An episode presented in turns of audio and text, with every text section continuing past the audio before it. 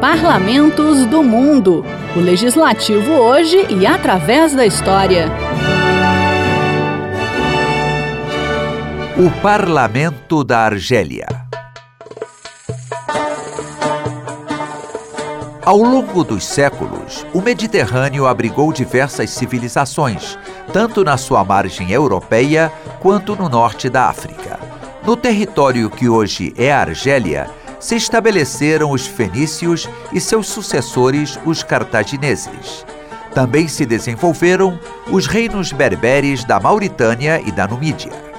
A Numídia teve que se equilibrar entre as duas superpotências da época, Roma e Cartago, lutando sempre pela sua independência.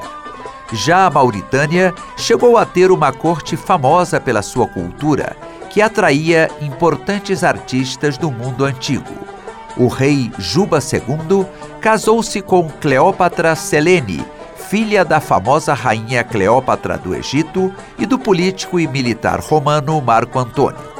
Os romanos passaram a dominar a região no primeiro século da nossa era. No que hoje constitui a Argélia, nasceu Lúcius Apuleius, ou Apuleio, simplesmente o primeiro romancista do mundo, autor de O Asno de Ouro. E no período final do Império, lá nasceu e viveu Santo Agostinho, o bispo de Hipona, hoje Anaba, o grande pensador dos primeiros séculos do cristianismo. Depois dos romanos, o norte da África foi invadido por um povo bárbaro, os vândalos. Depois vieram os bizantinos. No século VI, chega o islamismo e durante centenas de anos, reinos muçulmanos se desenvolveram no território que é hoje a Argélia. É interessante lembrar que Leonardo Fibonacci, nascido na cidade italiana de Pisa, foi educado na Argélia no século XII e de lá levou à Europa os algarismos árabes e a notação algébrica.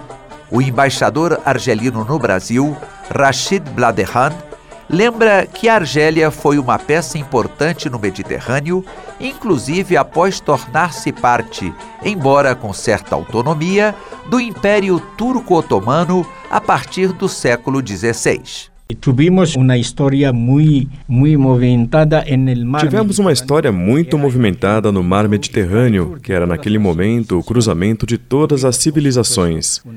Participamos naturalmente de guerras com a outra margem do Mediterrâneo, Veneza, Gênova, Espanha, Holanda e outros países. Essa situação de contatos entre diversos povos favoreceu a evolução da civilização humana, mas também criou muitos problemas. No final, formou o que chamamos hoje de nação argelina. Tivemos a presença do Império Otomano na Argélia por três séculos, seguida pela invasão e colonização pela França. Depois da resistência durante toda a colonização, chegamos à Guerra de Liberação Nacional, que durou sete anos e meio, e ao final dela conseguimos a nossa independência e retomamos o controle do governo da Argélia. Chegamos a nossa independência e a retomar os reinos da governança em Argélia. A França invadiu a Argélia em 1830 e dominou o país durante 132 anos, expulsando os argelinos de suas melhores terras entregues a colonos europeus. Explorados pelos colonialistas, os argelinos sempre resistiram e a luta final ocorreu a partir de 1954 com a revolução que trouxe a independência em 1962. Foi uma luta heróica e um milhão e meio de argelinos perderam a vida para conseguir a independência. Passando a ser dona de seus recursos, em especial o gás natural e o petróleo, a Argélia teve um desenvolvimento acelerado e se caracterizou por avanços sociais, inclusive quanto à situação da mulher. O embaixador argelino no Brasil explica que a mulher sempre teve uma participação destacada na luta pela liberdade e, em especial, na guerra de independência. E hoje isso se reflete na sua situação na sociedade. A mulher argelina tem um papel muito importante, porque se virmos as estatísticas, comprovamos que na universidade tem mais mulheres do que homens. Nas áreas da educação e da justiça, tem mais mulheres do que homens. E até na defesa já há mulheres que atingiram a patente de general. Temos mulheres pilotos da aviação civil, da aviação militar. Tem outro papel muito importante da mulher, que foi a resistência ao terrorismo. A mulher combateu o terrorismo indo trabalhar todos os dias, opondo-se a esse obscurantismo. E graças a Deus, vivemos uma época em que a mulher faz parte do governo, entra no parlamento, está desempenhando desempenhando um papel muito importante. Está no parlamento e está jogando um papel muito importante. Os anos 90 foram caracterizados pelo terrorismo de grupos fanáticos que custou a vida de dezenas de milhares de pessoas.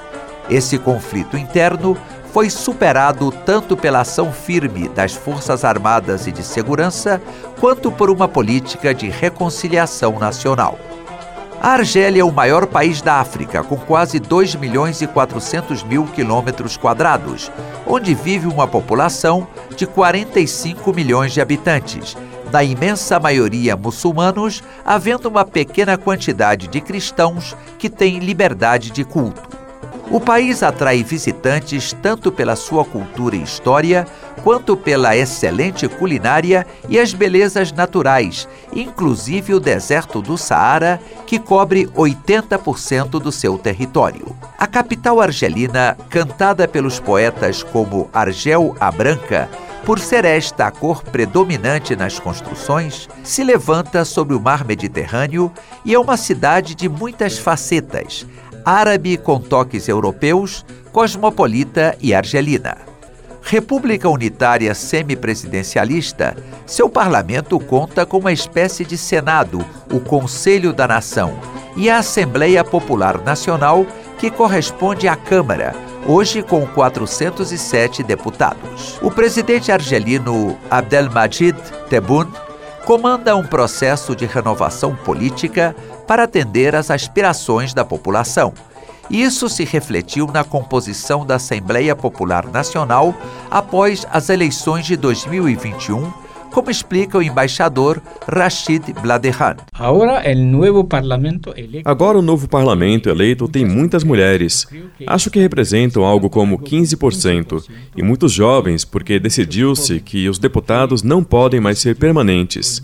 Depois de dois mandatos, não podem se candidatar mais. Há muitos jovens com incentivo do governo, do Estado, que se apresentaram nas últimas eleições, que foram eleitos e agora têm um parlamento muito jovem. Eles vêm com ideias independentes e vigiam a ação do governo, a controlam e, quando consideram conveniente, negam-se a votar a favor de propostas apresentadas pelo governo. É uma evolução muito importante, porque a decisão foi a de buscar afastar o poder do dinheiro, da riqueza, da atividade política. O poder do dinheiro e da riqueza pode fazer na política. Parlamentos do Mundo é um quadro redigido e apresentado por Ivan Godoy. Trabalhos técnicos Eliseu Caires. Agradecemos a participação de Ricardo Nacaoca.